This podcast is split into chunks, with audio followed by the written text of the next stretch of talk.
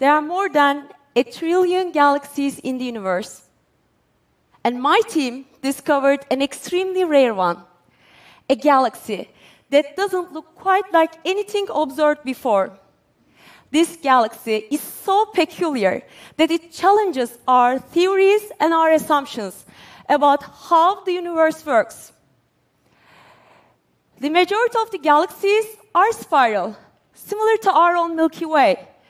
We have strong theories about how these common galaxies form and evolve.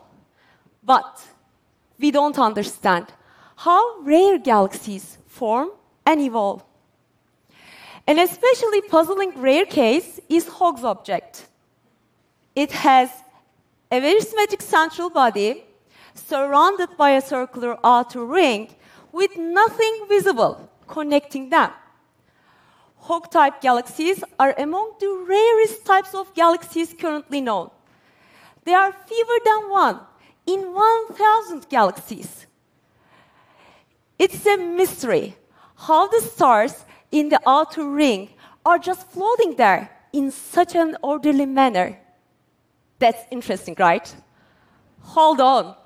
Things are about to get more mysterious. The galaxy that my team discovered is even rarer and much more complex than that. You know, sometimes you search and search for these objects and you find nothing. But sometimes it just appears in the background. Then you are not even looking for it. This system looks very similar to Hoag's object with its central body and circular outer ring. We got very excited and thought we discovered another Hoag's object. But my research showed this is an entirely new galaxy type, now commonly referred to as Burçin's galaxy.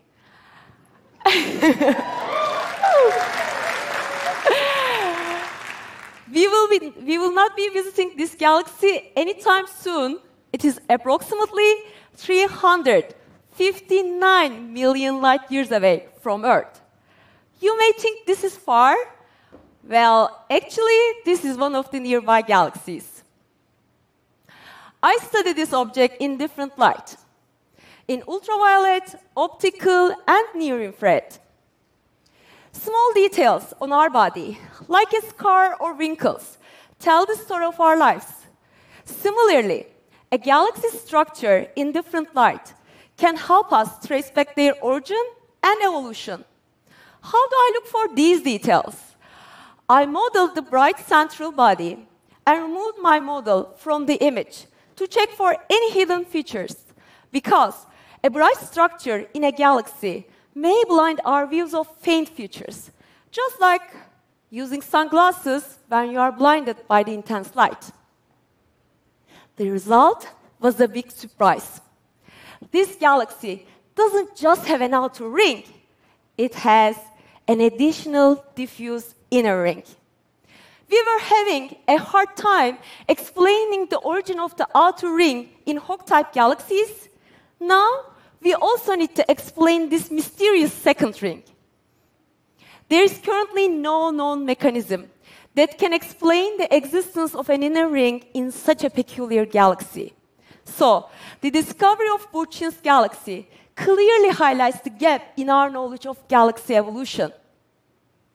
Further research into how this extremely rare galaxy was formed can provide us with new clues on how the universe works.